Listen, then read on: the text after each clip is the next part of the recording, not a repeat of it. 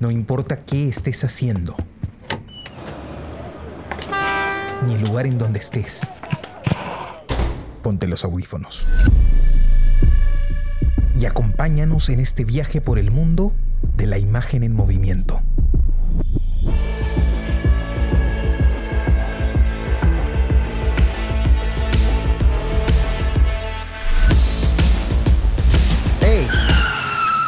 ¿Qué cine pasa? ¿Qué tal amigos? Bienvenidos a este nuevo episodio del podcast ¿Qué cine pasa? El podcast donde hablamos de películas que acabamos de ver. Nos gusta decir que están en caliente para nosotros. Los saluda su amigo Carlos de la Torre Paredes. Me acompañan Jesús Alvarado.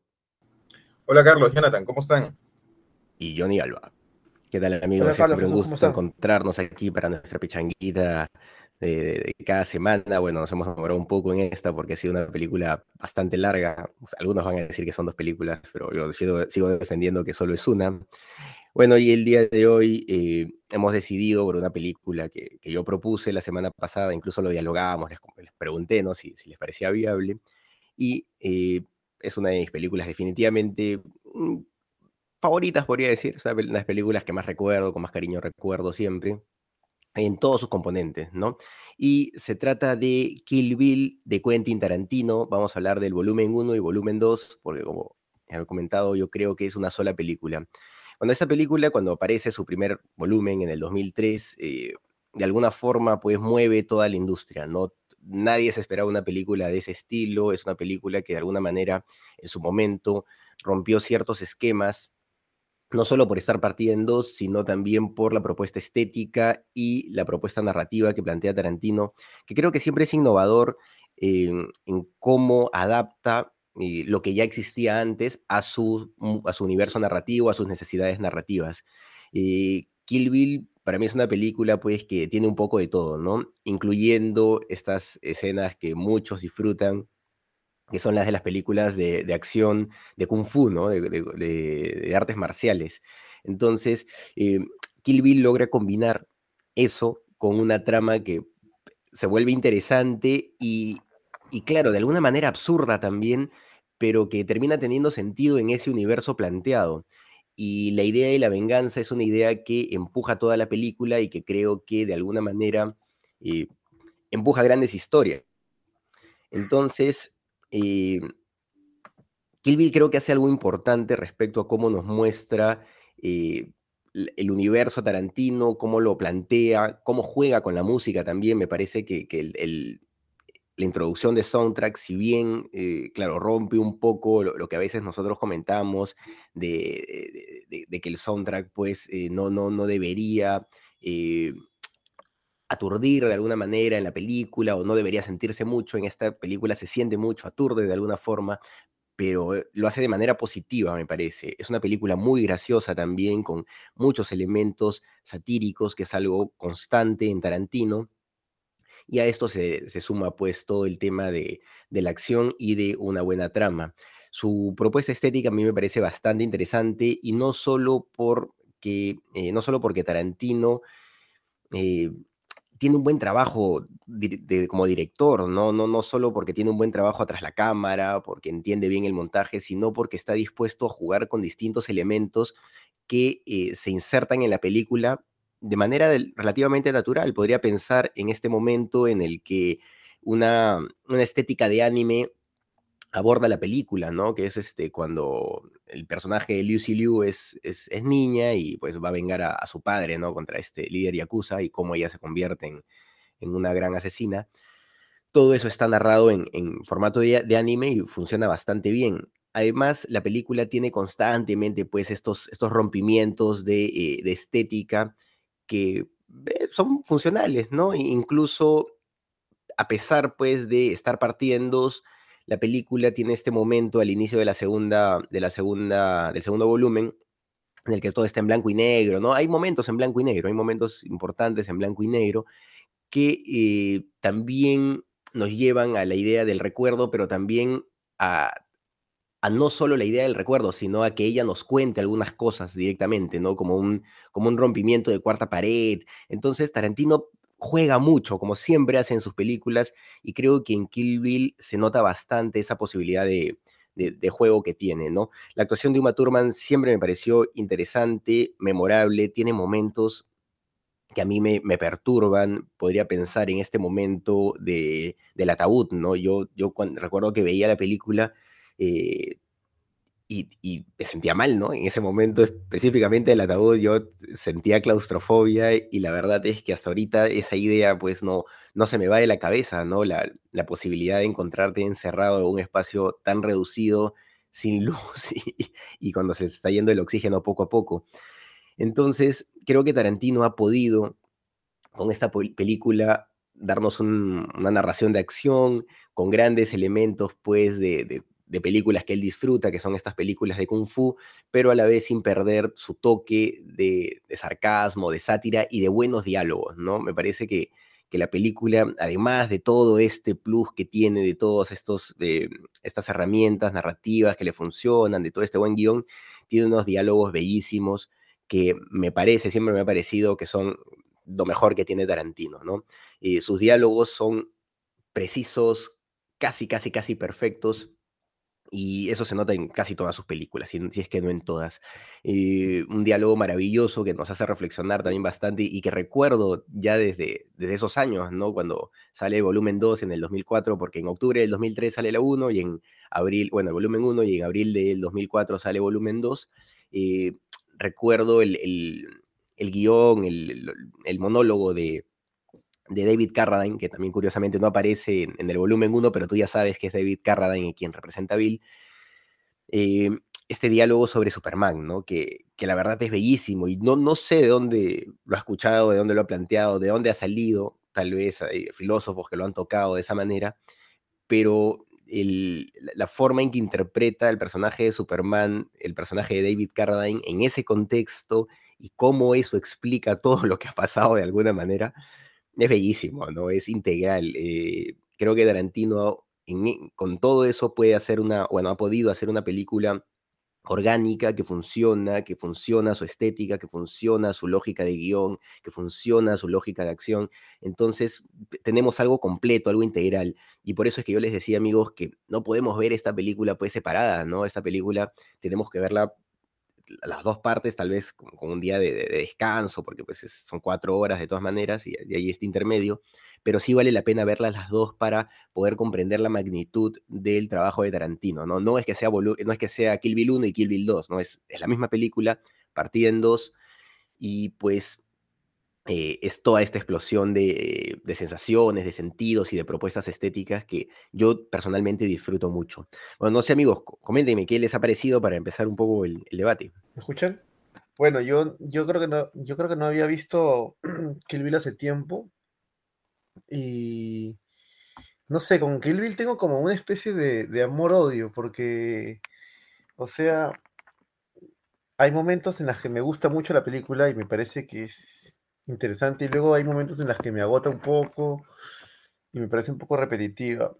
Este, pero claro, lo que no se puede negar es que es este, la obra de un cineasta de autor, ¿no? Y, y Tarantino me parece un cineasta de autor en todo su esplendor, ¿no? En esta película creo que él trata de ir más allá de lo que es una especie de homenaje al, al, cine de serie B que a él le gustó eh, cuando era chico o con el cine de serie B que creció. En Estados Unidos durante los 70 subieron muchas películas de serie B, ¿no? Películas creadas para la, televisión.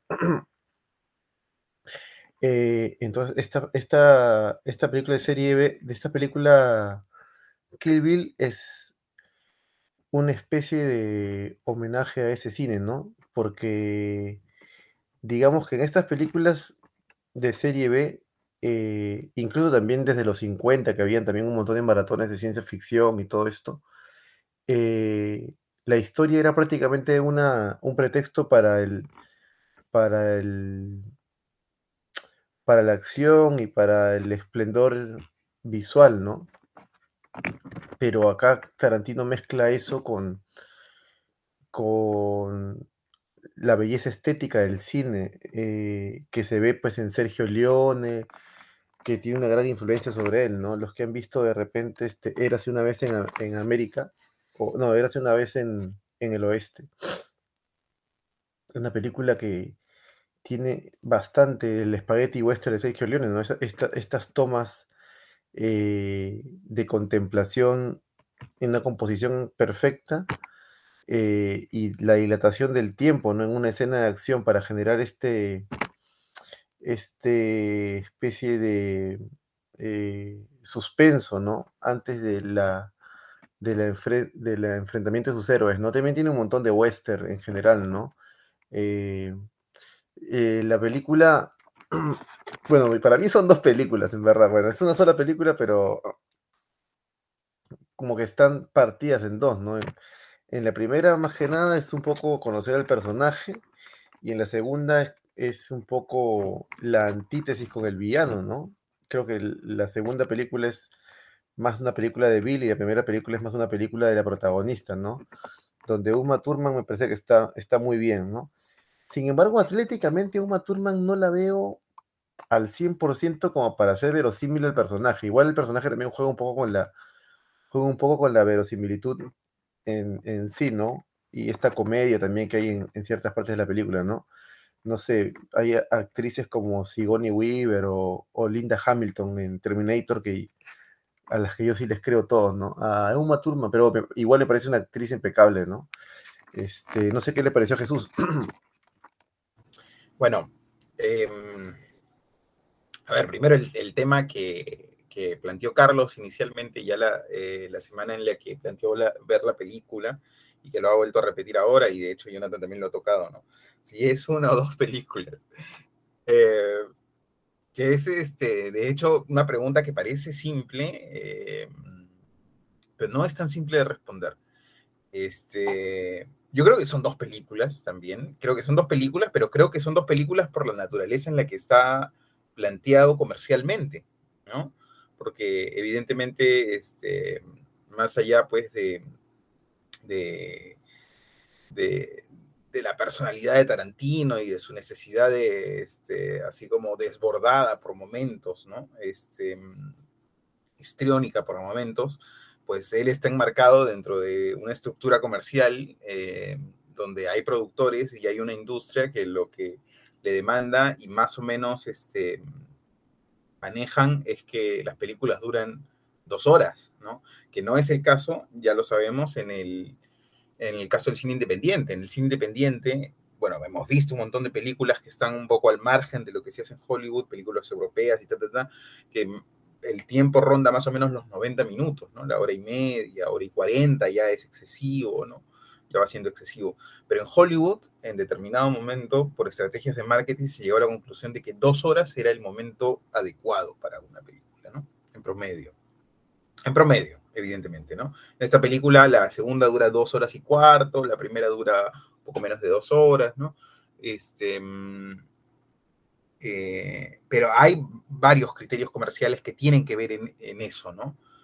Eh, Igual ahí me gustó más la primera, ¿eh? no creo que no lo mencioné. Mm bueno, es, es este, yo creo, eh, y en esto quizá le doy la razón en parte a, Carlos, que sí es una sola historia. Es evidente que es una sola historia, ¿no? Este, lo que no estoy seguro es si, si las películas están planteadas como una sola historia desde el inicio.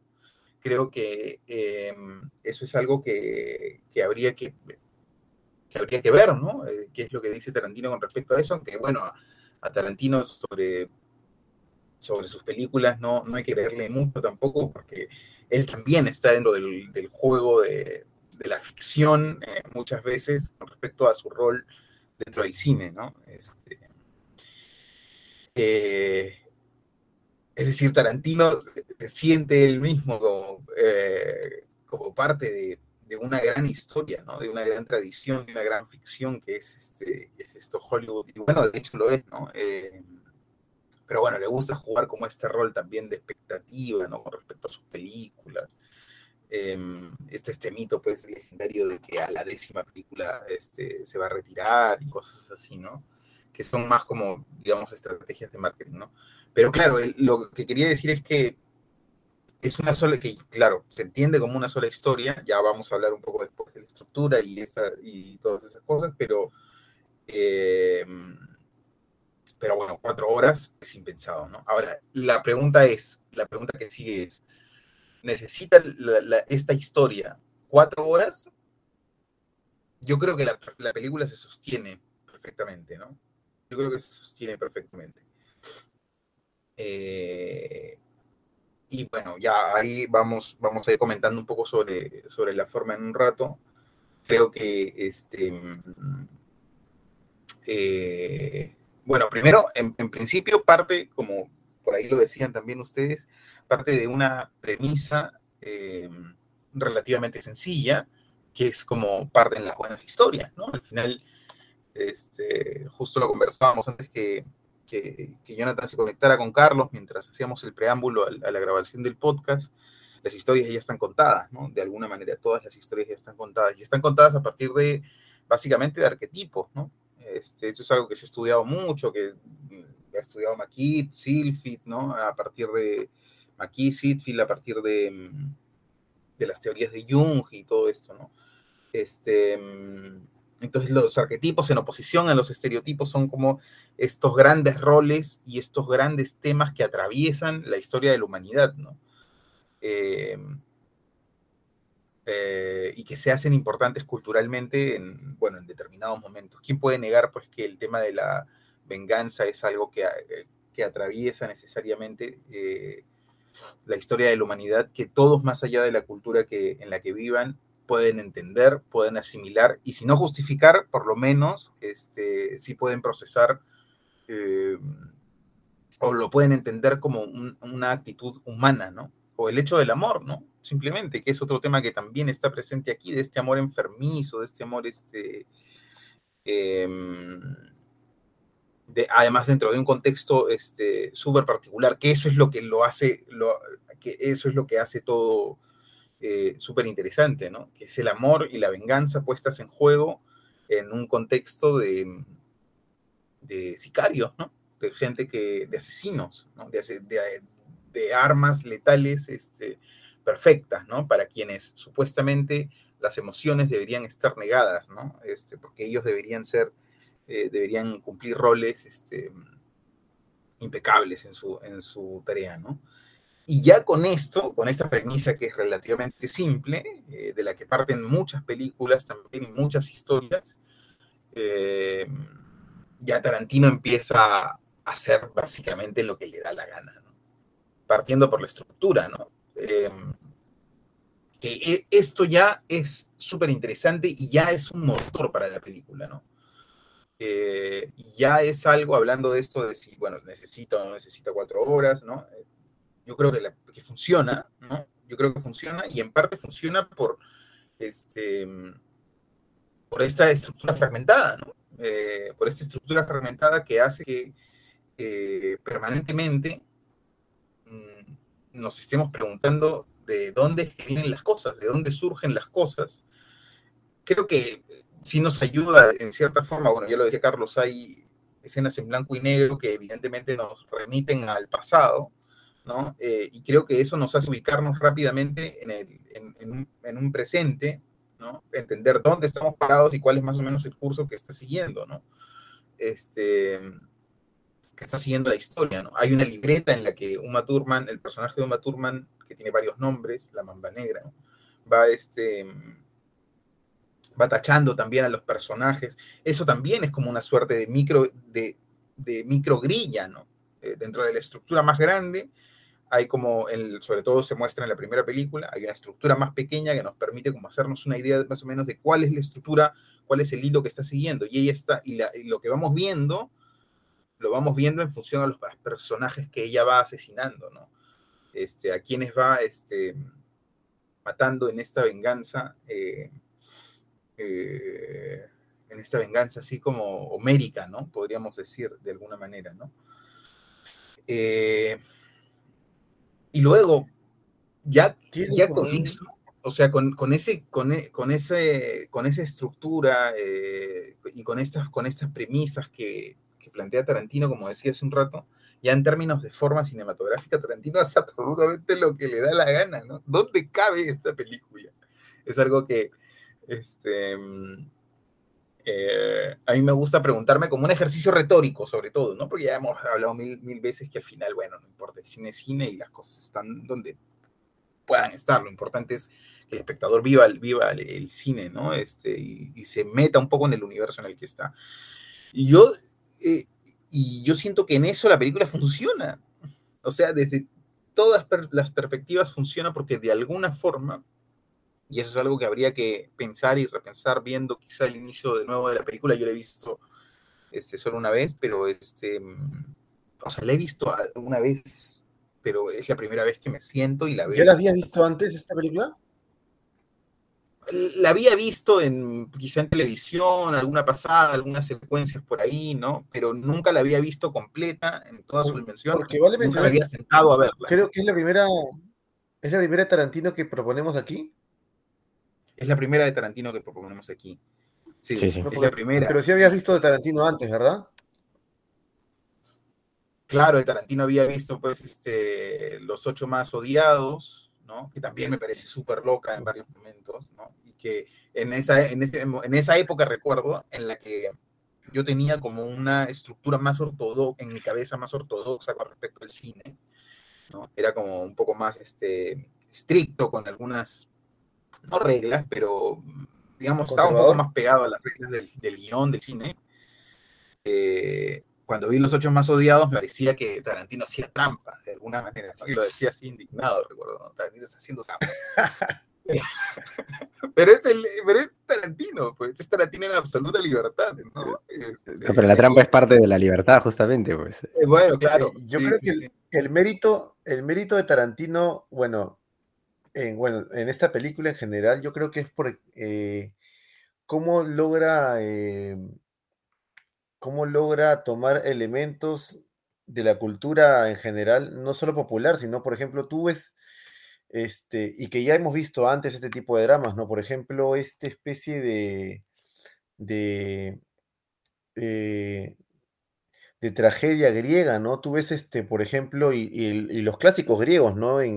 Donde pasan este, este tipo de, donde el amor se puede convertir en un odio voraz, ¿no? Por ejemplo, el, el caso de Medea, ¿no? Que mata a sus propios hijos para lastimar a, su, a, su, a su, pareja, o, o, Antígona, o estas cosas, eh, tú sientes esa especie de, tragedia griega, y al mismo tiempo también estás viendo este estás viendo lo más pop de lo más pop de, de las películas de, de los 70, ¿no? De serie B, ¿no? Donde todo es una justificación para la pelea y ves las batallas que tú quieres ver, ¿no? Porque ves peleas que tú quieres ver y, la, trama te lleva a ellas, ¿no?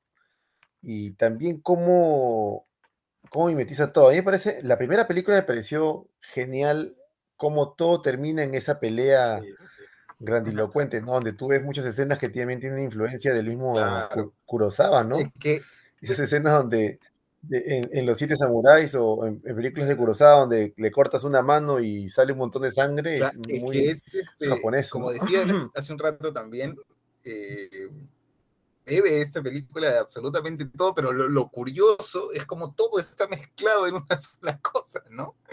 Y, además la música también es alucinante. yo recuerdo que... Puede distinguir ciertas secuencias, ¿no? Puedes relacionar ciertas secuencias a, cierto tipo de cine, si bien, bueno, todo está, pero evidentemente, pues la parte en la que eh, se habla de Pai Mei, ¿no? Que en la segunda película, si no me equivoco, eh, pues, ahí están pues las películas de Bruce Lee, ¿no? Esas ah. películas japonesas, esas películas este, más orientales de serie B, de, de, artes marciales y esas cosas, está todo ese estilo ahí, pam, este, plasmado, ¿no? En la secuencia en la que ella se encuentra finalmente con Bill, pues ahí está el western, ¿no? Es claro también, es evidente cómo le... Eh, eh, entonces, todo está así mezclado de una forma eh, como tan libre, por llamarlo de alguna manera, ¿no? Este... Y, natural también, ¿no? Hay una escena también de, la segunda película, lo que también a los, a los, que conocen la historia del cine han visto muchas, muchos planos, ¿no? Por ejemplo, hay una escena que se parece a ese pórtico de Crepúsculo del Desierto de, Ford. Nuestra clásica puerta y, con, se ve todo el horizonte atrás, ¿no? Claro. Wayne está en la puerta.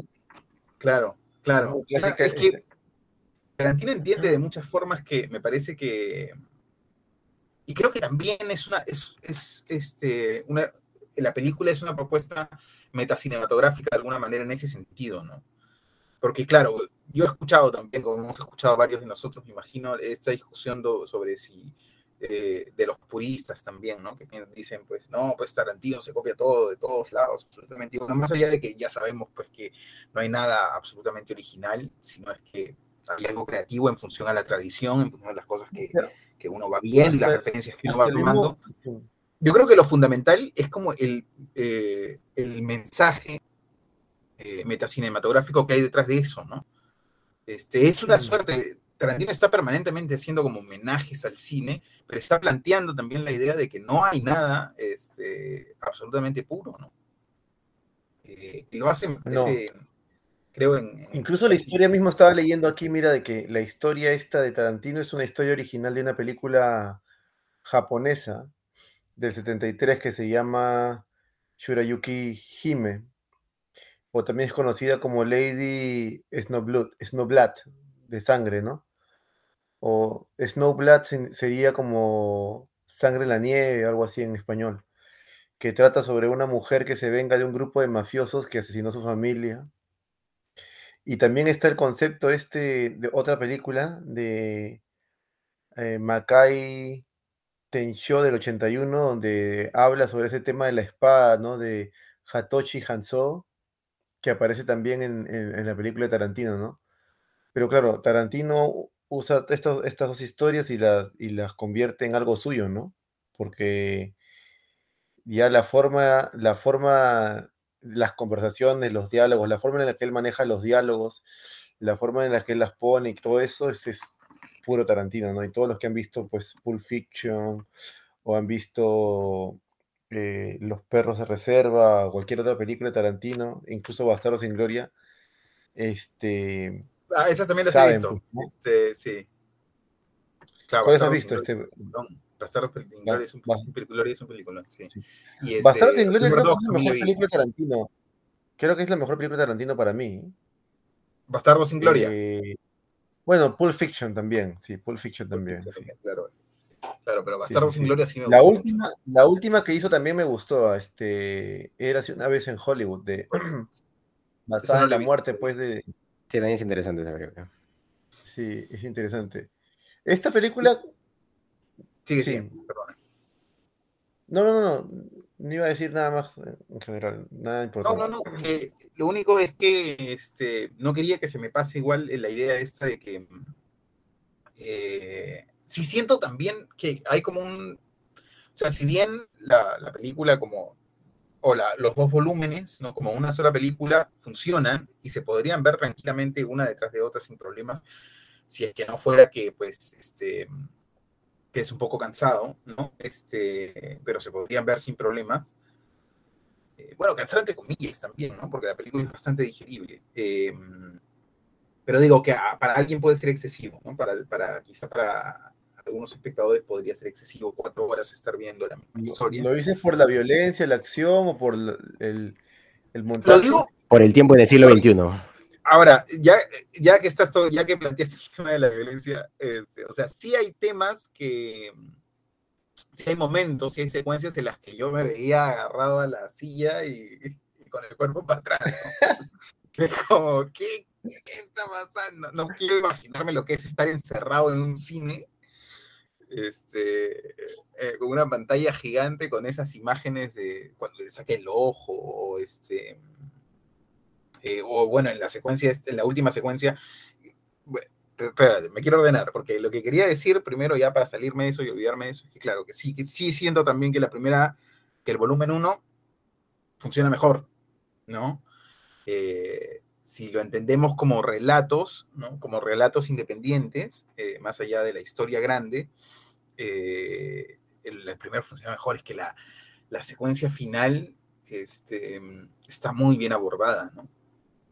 Eh, ah, está muy bien abordada desde la perspectiva del suspenso, de la construcción de los guiones y cómo es que ha ido creciendo este, más allá de, bueno, ya hemos hablado de la estructura, ¿no? Que es, que es como fragmentada, ¿no? Este, eh, entonces, más allá de todas esas cosas, en el relato al final, el, la, secuencia climática de la lucha entre el personaje de Lucy Liu y este, Yuma Thurman eh, es exquisita, ¿no? Sí, esa escena está con la nieve cayendo. Sí. Este, sí, esa escena me parece. Esa, esa, esa secuencia creo que es increíble, sí, sí. Y ya ha venido después de esta pelea con los 87 locos, ¿no? Con los Claro. Yo creo que la primera es superior. Yo creo que la segunda. Sí, sí, sí. Sí, de acuerdo. Es lo que pasa con Star Wars, ¿no? Que eh, tú ves las primeras tres películas de Star Wars y, y, la, y la segunda, que es el Imperio Contraataca, creo que es la que se lleva el premio, ¿no? Para mí, bueno. Es, la mejor hecha, pero no, yo, yo sí sigo considerando que es una sola película, sino que son dos etapas distintas, ¿no? Una es una etapa de, presentación de personajes y de arranque de la historia, y la otra más bien es una, una aterrizada, ¿no? Y te van explicando todo. Pero, pero funciona distinto, porque, funciona distinto, porque, por ejemplo, en la primera película todavía tienes un poco este, esta especie de juego de no mostrar al tiburón. Claro, no mostrar a este Bill, ¿no? El tiburón sería Bill, ¿no? Claro. pero en la segunda aparece inmediatamente Bill, ¿no?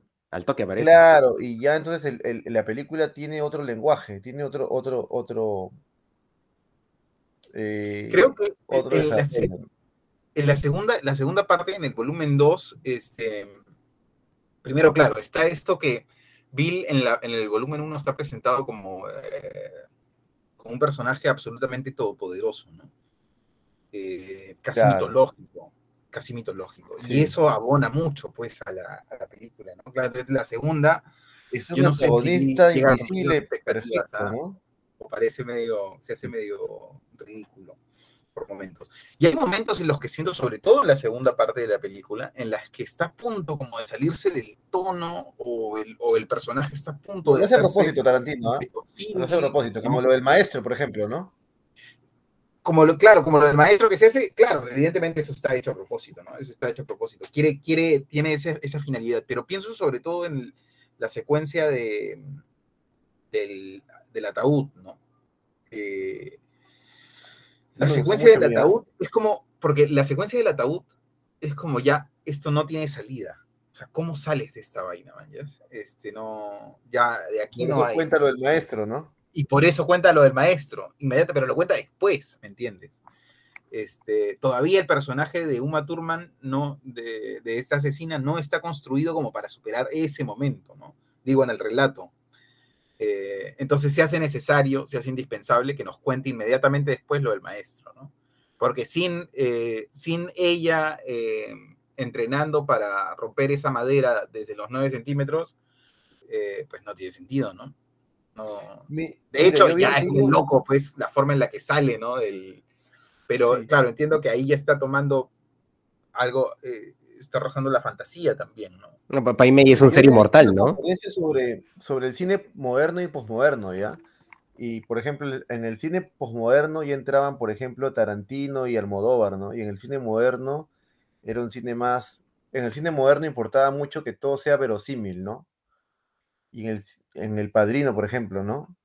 Y en el cine posmoderno lo que importa es el cómo cuentan las cosas y no que sea verosímil, ¿no? Porque, por ejemplo, Almodóvar cuando cuenta esta, eh, en, la, esta historia de la mujer que cambia de sexo en la piel que habita, por ejemplo, todo es inverosímil, pero lo cuenta de una forma cinematográfica perfecta, ¿no? yo, yo con respecto a eso, yo tengo la, la impresión de que eh, la verosimilitud no tiene que ver con la correspondencia con la realidad, ¿no? Porque evidentemente hay como una licencia, licencia literaria, ¿no? Entre el espectador y el, y el director en este caso, o como el espectador y el... Pero sí pienso que... pero, pero tiene que tener con, correspondencia con el mundo que ha creado, ¿no? Con el mundo que ha creado. Tiene que tener una correspondencia y una, y una correlación, una coherencia con el universo que está creando. ¿no? En el cine, en el cine moderno, ¿no? Pero en lo posmoderno a veces se traje ese, ese, esa especie de equilibrio cuando, cuando genera personajes, este, estás en una, estás en una historia que, que todos son serios y de pronto aparece eh, escenas que son ya hilarantes, ¿no? Como por ejemplo el maestro, ¿no? Claro la escena de Pai Mei tiene que ver con la tradición que comentaba, la tradición de las películas chinas, pero es interesante también que este personaje es un personaje fantástico, ¿no? O sea, Pai Mei es un personaje fantástico, eh, mitológico casi, casi, ¿no? Porque es un, tipo que es un abad que ha vivido miles de años, ¿no? Más de mil años por lo menos, y la única forma de matarlo, claro, es envenenándolo, ¿no? Pero... una mezcla, una mezcla entre, entre, entre, los, entre los samuráis, entre los maestros de Kung Fu y entre los yogis, ¿no? Los yogis son estos este, especie de, de, monjes del, del Tíbet que, que, han existido, los yogis que se alimentaban solo comiendo arroz y que está en un estado supremo de meditación. Hay todavía estudios sobre los yogis que todavía la ciencia no ha podido este, la ciencia no ha podido dilucidar cómo hacen ciertas cosas, ¿no? Su manejo de la respiración. Tarantino ahí lo que hace de alguna forma es combinar pues las tradiciones de artes marciales, ¿no? La, la, japonesa, que es el tema de la katana. de, hecho, toda la película es sarcástica, satírica, ¿no? Eh, pero eh, ahí juega con el tema de la, de la, katana, ¿no? Que es la, espada japonesa, el arte japonés de, pelea, y luego se prepara en Kung Fu, ¿no? Que es supuestamente el arte marcial más exquisito, ¿no? Lo que no se puede negar es cómo esta película influyó culturalmente, porque, por ejemplo, yo recuerdo en el 2003 apareció. El, el en todos lados, en todos los celulares. Y, este, en el 2003 yo estaba en la universidad y la vi en el cine, ¿no? Y, la, en, una, en, la universidad en la que yo estaba, en una sala de cine de la universidad, pasaron esa película. Y fui a verla con todos los amigos de la universidad y todos quedamos locos, ¿no? La, la música, sobre todo. Me recuerdo que el silbidito de la, de la primera. Claro. De la ese silbidito. Y, y, también la escena donde pelea ella con los 81, esa de taran, esa, esa, que son, son música que ya existía antes, que prácticamente Tarantino las resucitó y, y, las puso en el top del Billboard, ¿no? Eh, toda la música, ¿no? Bueno, Jesús, ¿tú qué opinas de eso? Porque tú también tenías una especie, tienes una especie de posición sobre la música y el cine, ¿no? Sí, o sea, claro, sí, pero es como este más relacionada como el tipo de cine que, que, a mí me gusta más o que más me, o que me gustaría hacer, digo, ¿no? Este, sí siento, o sea, sigo pensando, evidentemente, me parece que esto es como una ley universal. No una ley, pero sí, sí, sí podríamos hablar por lo menos de un patrón, que la música condiciona. O sea, creo que eso, que ahí no hay mayor discusión, que condicionan no solo las historias, sino las emociones del espectador. ¿no? Eh, entonces, me parece que siempre la música es un artefacto, es como una prótesis de la película. ¿no? Eh, pero si está bien usado, pues mm, alcanza a funcionar. El tema es que, igual que eh, en los diálogos, este, que hay que tener mucho cuidado con los diálogos en el cine, de eso se ha hablado mucho, bueno, y en el teatro y estas cosas. Eh, Tarantino maneja muy bien los diálogos, pues, ¿no? Entonces, si lo hace bien, pues ya, pues él se manda, ¿no? Se manda con todo. Este, me parece que algo parecido le pasa, le pasa este, finalmente con la música también, ¿no? Y como la película es como un contenedor gigante donde cabe absolutamente todo, eh, o sea, sí hay momentos en los que siento que está como está como forzada, pero está dialogando, o sea, los elementos están dialogando entre sí, ¿no? De alguna manera, y estamos como en, ese universo, este, eh, donde absolutamente todo cabe, ¿no? Eh, y a mí me parece también que las películas cuando, cuando se intenta que funcionen por acumulación, o sea, por acumulación de elementos, ¿no? O sea, mientras más le pones, más, más funciona o más debería funcionar, entre comillas. Me parece que precisamente eso no funciona muchas veces, ¿no?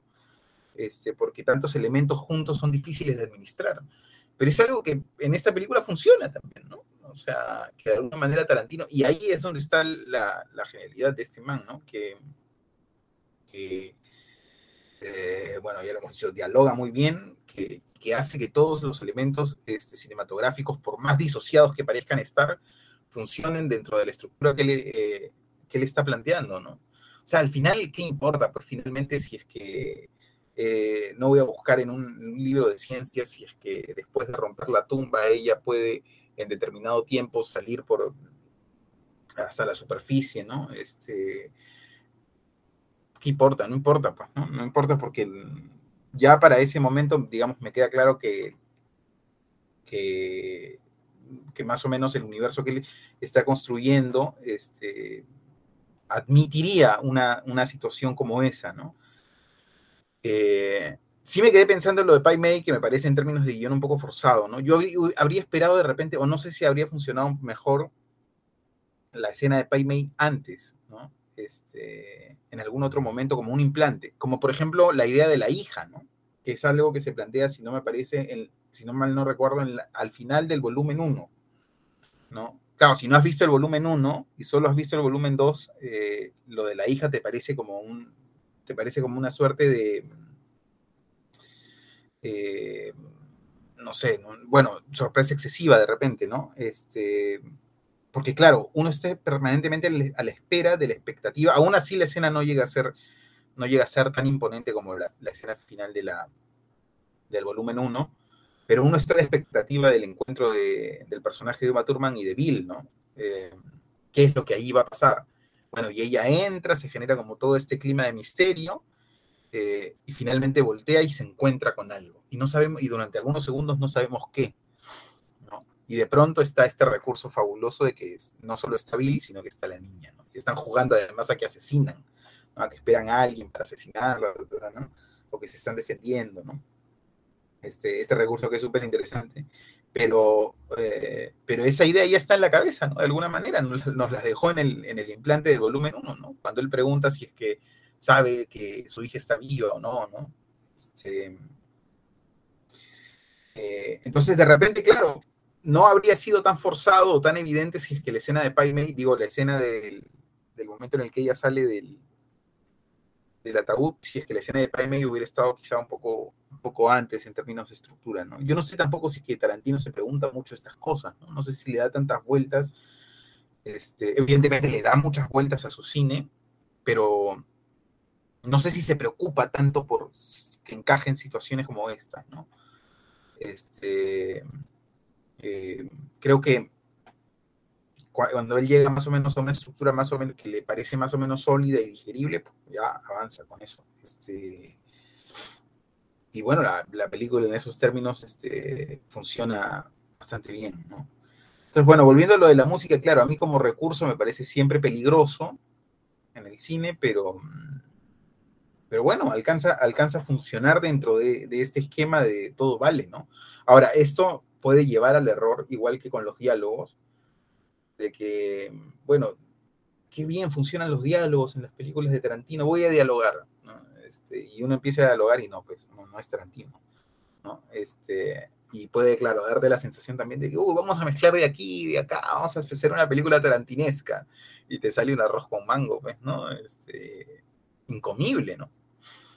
Se ha comentado también mucho de este abuso de, de, la violencia en Tarantino, ¿no? Que es un...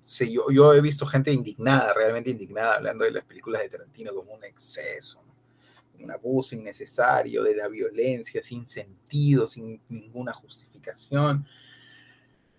Eh, yo creo que está, de alguna forma está justificado, ¿no? Y creo que de alguna manera eh, lo que pasa es que, claro, es, son, son temas chocantes, es un tema, es, muy chocante, ¿no? Imaginarse que el ser humano tenga la capacidad de destruirse de esa manera eh, es algo de lo que no nos gusta hablar mucho, ¿no? Pero creo que sí es posible, ¿no? Además, dentro del esquema este de asesinos, es fundamental, pues, y de asesinos además con esta tradición así de, ¿no? Eh, ella habiendo sido entrenada, ¿no? Por un, por un monje. Bueno, igual este tiene toda la influencia del, cine asiático, pues, ¿no? En ese sentido, la parte claro, de ¿no? Claro, tiene, toda... Ahora, a un cineasta que, menciona mucho en referencia a Tarantino, y yo compré un libro hace un tiempo de él y no lo, lo dejé en Perú, es este Takachi Mike, Takashi Mike, que no sé si lo conocen, es un cineasta. No, no, de él no he visto nada. Este, que, que sería bueno ver, ¿no? Japonés, este. Bueno, pero, pero es como que Tarantino ha traído al occidente cosas que otros directores ya, ya han explorado antes también, ¿no? Así que. Claro de, alguna forma la violencia tiene una estética propia, ¿no? Y, creo que, claro, Tarantino la aborda, pero eso lo vemos también en otro cine, como bien dice Johnny, ¿no? Yo, yo veo el cine norcoreano, cine japonés y la estética de la violencia está súper abordada desde hace mucho tiempo. Entonces, claro, puede ser chocante desde Occidente. desde los mangas incluso, desde los cómics japoneses. ¿ah? Claro. claro, pero puede ser chocante en, el, año 2000, ¿no? Que esto, que esto se aborde de esa forma, pero hoy en día la estética de la violencia en el, mundo occidental también ya, ya está aceptada de alguna manera, ¿no? Entonces podemos disfrutar de arte violento sin, ningún inconveniente. O sea, partamos de la premisa de que este, un mundo así de violento no solamente existe hoy, sino que es posible en muchas mayores dimensiones, ¿no? Lo que pasa es que, insisto, de vuelta en esta idea, ¿no? Al espectador común, este, occidental, que vive una vida más o menos como la nuestra, este, más o menos rutinaria y común, se nos hace impensado, ¿no?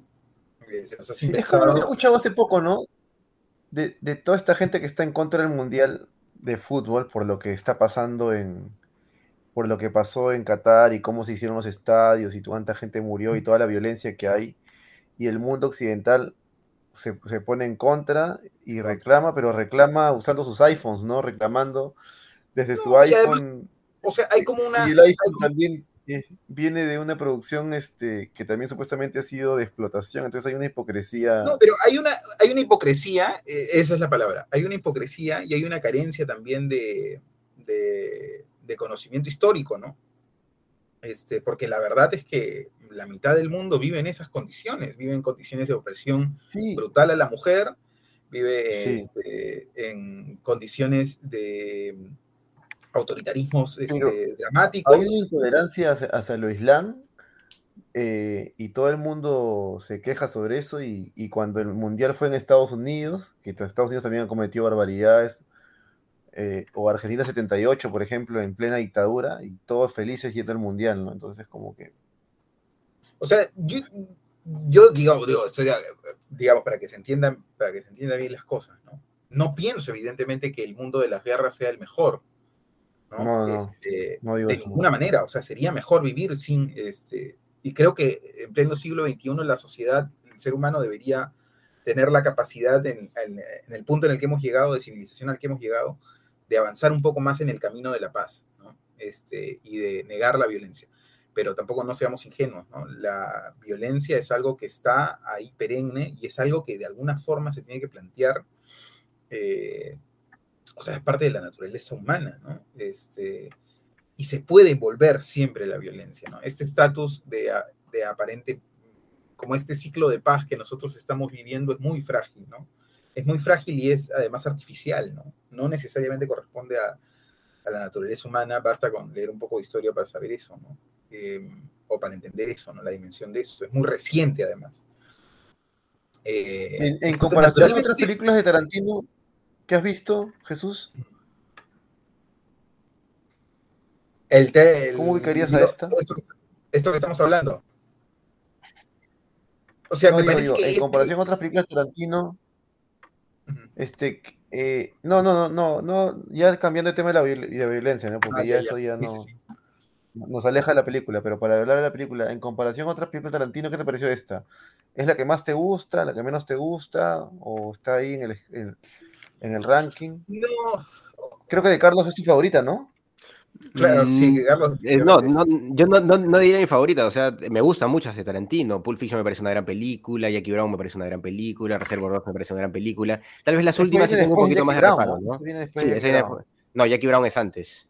Eh, no, esta viene, esta viene, después de Jackie Brown, digo. Eh, no, Jackie Brown es antes de Pulp, es antes de Pulp Fiction. No, digo, esta de aquí, esta, Kill Bill viene ah, después. Ah, claro, claro, Jackie Brown es 90, pues. ¿Ah, sí? No, no es después. no, es Pulp, no es Pulp Fiction. Es la cuarta, Pulp Fiction. Porque fue promocionada como la cuarta película de Quentin Tarantino. Sí, sí. Claro, la cuarta película. En sí, e, esa época de Tarantino me gusta más. Eh, me parece que películas como The Young incluso Los Ocho Más Odiados no, me terminan de convencer tanto. ¿ah? Eh, a mí tampoco. E, esta sí eh, me parece que es una etapa de Tarantino más explorativa y que me parece bastante, bastante interesante. Tiene una película también que hace, sí, y una película que hace de unas chicas que están viajando en carretera también. Eh, ah, sí. No me acuerdo cómo se llama ahorita.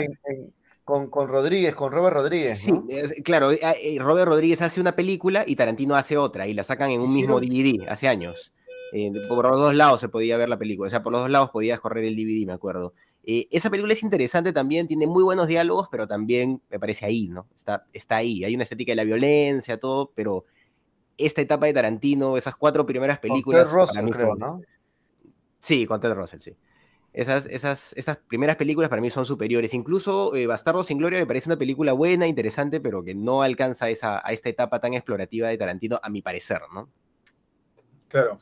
O sea, yo, ¿sabes por qué no, no me alcanza? No me alcanza esta película, no, eh, Kill Bill no, no me llena y no me satisface absolutamente porque igual que todas las películas de acción o este basadas con, digamos, a mí me interesan otros temas, ¿no? Me interesa un poco más la, exploración un poco más este, íntima del, ser humano, ¿no? De las emociones más mínimas, ¿no? Em, entonces, claro, no, es una película planteada para eso, ¿no? Es una, es una película donde casi todo abona a la exhibición este, de las escenas de acción, ¿no? Eh, Pero ¿te acuerdas que decías tú que el cine no necesita historia a veces? Claro, no necesita, claro, el cine no necesita historia. Y eh, de hecho el cine no es historia necesariamente. El cine puede ser poesía, puede ser otras cosas, ¿no? Puede ser filosofía, puede ser otras cosas. Em, pero sí necesita explorar algo, ¿no? Sí necesita eh, una mínima motivación de, explorar algo. En este caso, la exploración no va por la historia necesariamente, sino va por, eh, por lo, que conversábamos hace un rato, ¿no? por explorar esta estética de la violencia. Eh, y las escenas de acción son fundamentales ahí, ¿no? Que, o sea, que la historia también te, arrastra, te va arrastrando en esta película, pero te va arrastrando como hacia los momentos de acción, que son lo, que son lo fundamental, ¿no? Pero me interesa más la exploración. de, cine también acción, ¿no? Me, interesa más la exploración de momentos, este, de momentos un poco más, más íntimos, ¿no? De emociones un poco más humanas. Eh, ¿Qué hay detrás, por ejemplo, de toda, de toda esa violencia? Eso me parece que es clave. Y es más o, bueno, más o menos claro aquí, pero se puede explorar de otras maneras. Eh, que aquí, bueno, está el el amor está enfermizo y, la venganza y el amor de madre y todas estas cosas están ahí, pero están muy por encima, ¿no? No, pero no solo eso, está, está también la, la naturaleza de, cada uno de nosotros como individuos, ¿no? Y, me parece que se desarrolla en este, justo lo que comentaba al principio, en este diálogo de, de, este, de Bill respecto a Superman, ¿no? Claro, o sea, pero yo soy este, esto, ¿no? Pero está, claro, pero todo eso está muy por encima, ¿no? Está muy por encima. Al punto que al final, claro, está explicado porque claro, está explicado así, ¿no? Está explicado en, esta, en esta frase, ¿no? Pero no hay una, reflexión como más profunda con respecto a eso, necesariamente, ¿no? Hay una reflexión posterior eh, que al final termina como en este diálogo ya, pero es diálogo que ya no llega hecho a nosotros. Claro. Em, lo que pasa es que esta película es más que nada un homenaje a las películas de serie B de, de los 70s y bueno, esas películas de serie B eh, el, digamos que el, giro de las películas no eran, no eran eso, ¿no? Sino otra cosa, ¿no? Era mostrar más que nada. Eran películas para entretener, pues, ¿no? Claro, porque la, es que todo lo que está hecho para la televisión en general y las películas de serie B tienen eh, eso, tienen varias características que son distintas a las del cine, ¿no? Primero es que se compone de forma diferente usualmente, porque... La, belleza de Kill Bill está, yo creo que también este, en la estética, eh, estética visual de, las composiciones de, las escenas, en el manejo de, la música, el sonido, el montaje. Eh, la distensión del tiempo, ¿no? Cómo maneja el tiempo, los, flashbacks, ¿no? Cómo usa los flashbacks y cómo mete esta especie de tragedia griega, ¿no? Esta especie de Medea, ¿no? El, eh, hay una especie de, de, de como una especie de oda a la venganza, pero de, la, de la vieja escuela, ¿no? De esta escuela de los griegos, ¿no? Tal vez. O bueno, en todas las culturas creo que hay una especie de oda a la venganza, ¿no? La venganza existe igual, ¿no? Claro. Igual, eh, al final el, lenguaje del, del cine hecho para televisión eh, aunque bueno, no todo el serie B, no toda la serie B estuvo hecha para televisión, ¿no? Hay serie B que estuvo hecha para el teatrical. Pero este. Sí, sí, sí. Era película de eh, cine. es otro lenguaje, ¿no? Es otra forma. Lo que quería decir es que los contenidos hechos para televisión sí son otro lenguaje totalmente, ¿no? Porque tienen que, tienen que ser eh, películas, y eso se ve claramente, digamos, el extremo son las novelas, ¿no? Que las puedes poder coger de cualquier, en cualquier momento, a cualquier hora, en cualquier parte de la historia, te tiene que interesar, ¿no? Este, pero, pero las novelas, y las novelas o las series pero están influenciadas en viceversa, ¿no? O sea, las novelas se han influenciado el cine y el cine de las novelas. Eh, mira, por ejemplo, las novelas mexicanas. ¿Tú te acuerdas cuando las novelas mexicanas beben de la, edad de oro del cine, cine mexicano? Por supuesto. Claro, desde claro de India Fernández, ¿no? Cómo se abordan las emociones y todo eso. Pero. De este, Fernández. Claro, de Indio Fernández, claro. Pero, eh, pero en las novelas hechas para. Recuerda algo que es importantísimo.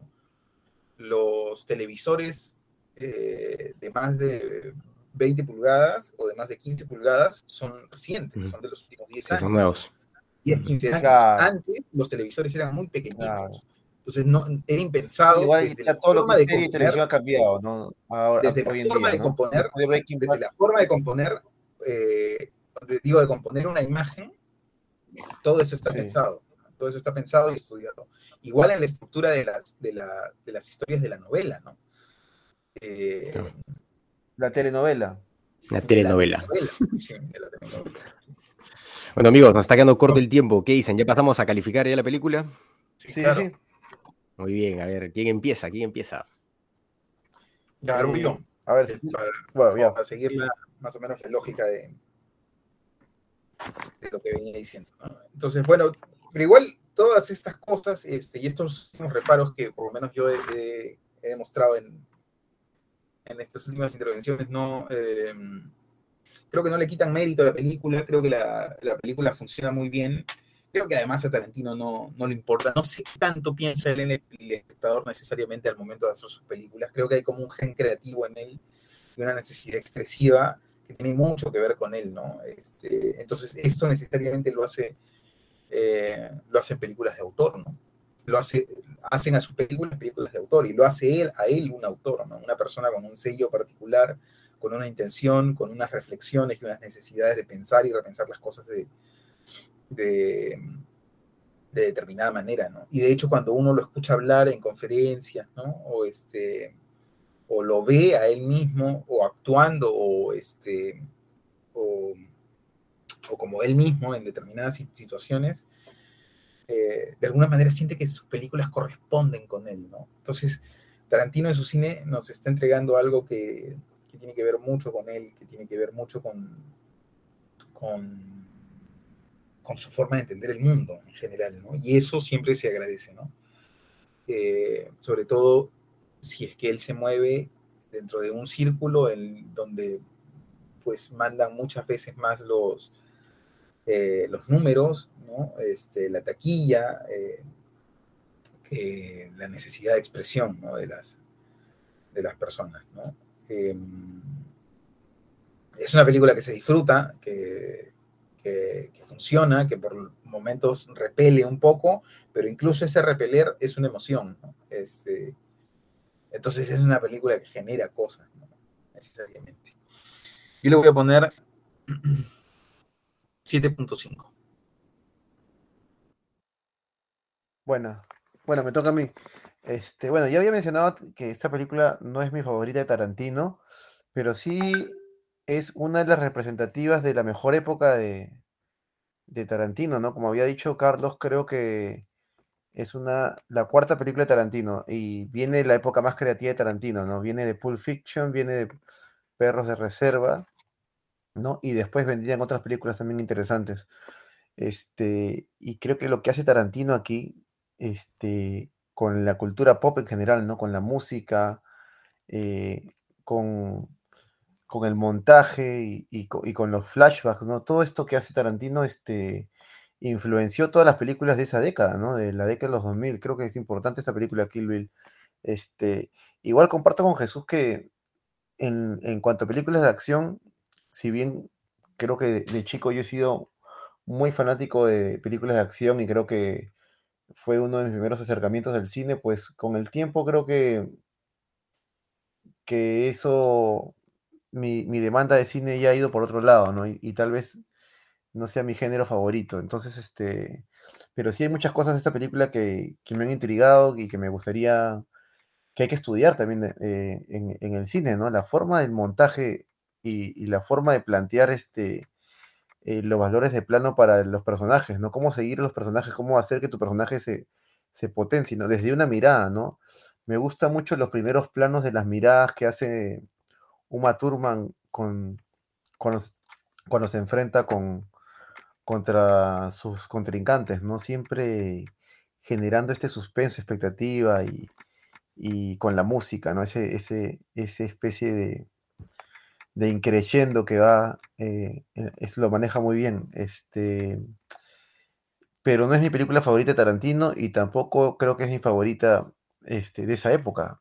Pero yo creo que esta película tendría también, también le haría un 7.5, igual que Jesús. Estamos por ahí. Mm, sí, sí, es una película bastante interesante, claro. Eh, tiene muchas lecturas, ¿no? Respecto al, al, abordaje de la película, la temática de la película, si, las comparamos con otras películas de Tarantino también definitivamente eh, vamos a encontrar algunas diferencias, aunque creo que su sello de autor se, sigue notando. El tema de la fragmentación, por ejemplo, se veía desde Pulp Fiction, se ve en Reservoir Dogs también. Eh, a, mí me parece, claro, que, este es un, homenaje, pero sí creo que la influencia, si bien todas las películas de Tarantino han influido en la cultura pop, de alguna manera eh, Kill Bill ha influido un poquito más, ¿no? En, el imaginario de la mayoría, por, yo recuerdo, igual que, que Johnny comentaba, ¿no? Este, este silbido de, una de las asesinas, ¿no? Que, todo el mundo lo tenía en el celular, me acuerdo, durante mucho tiempo, incluso creo que hay gente que aún lo, mantiene, pero eh, no, no, solo era eso, ¿no? Sino era el acercamiento a este tipo de, cine eh, de acción, cine de kung fu, cine de artes marciales, que de alguna manera ya estábamos perdiendo por los años 2000, teníamos el recuerdo de las películas de Bruce Lee y todo esto, y de alguna manera Kill Bill viene a refrescar eso, e incluso con homenajes claros, ¿no? El momento en donde, ella se enfrenta a estos 87 locos, ¿no? De este, que, que, sirven a Lucy Liu, ella viste de, amarillo, y no sé, amigos, si ustedes se acuerdan, el traje clásico de Bruce Lee amarillo, ¿no? Entonces hay, hay, hay un montón de referencias que, que van a este respecto.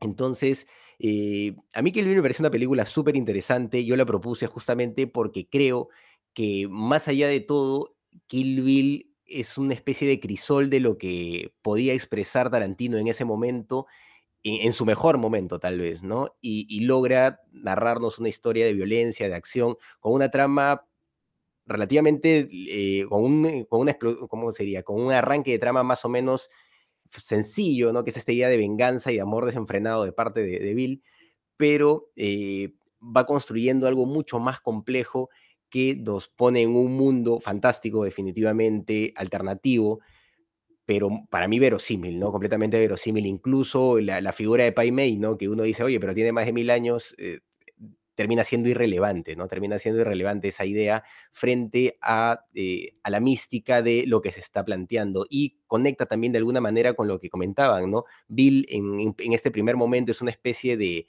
de ser mítico, ¿no? De ser legendario, que nadie puede tocar, que nadie puede alcanzar, que de alguna manera me parece que también hace referencia a, a quien era Charlie en Los Ángeles de Charlie, ¿no? Tiene sus asesinas, es un tipo que, que poco se le ve, y ya en la segunda parte podemos ver a, un Bill mucho más humanizado, ¿no? Y, conocerlo y darnos cuenta de que es un, infeliz como cualquiera.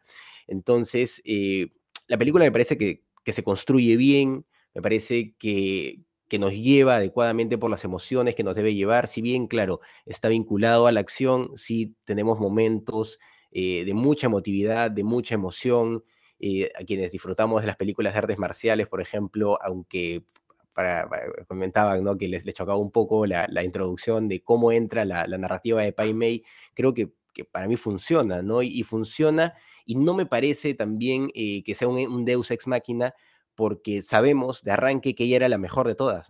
Era la, mejor de todas las asesinas y algo tenía especial a diferencia de, todas las demás que les permite también ir y matar a cada uno. Y para, para, enfrentarse a ella, Bill tiene que llevar a todo su ejército, ¿no? Eso es, eso es algo que pensar también.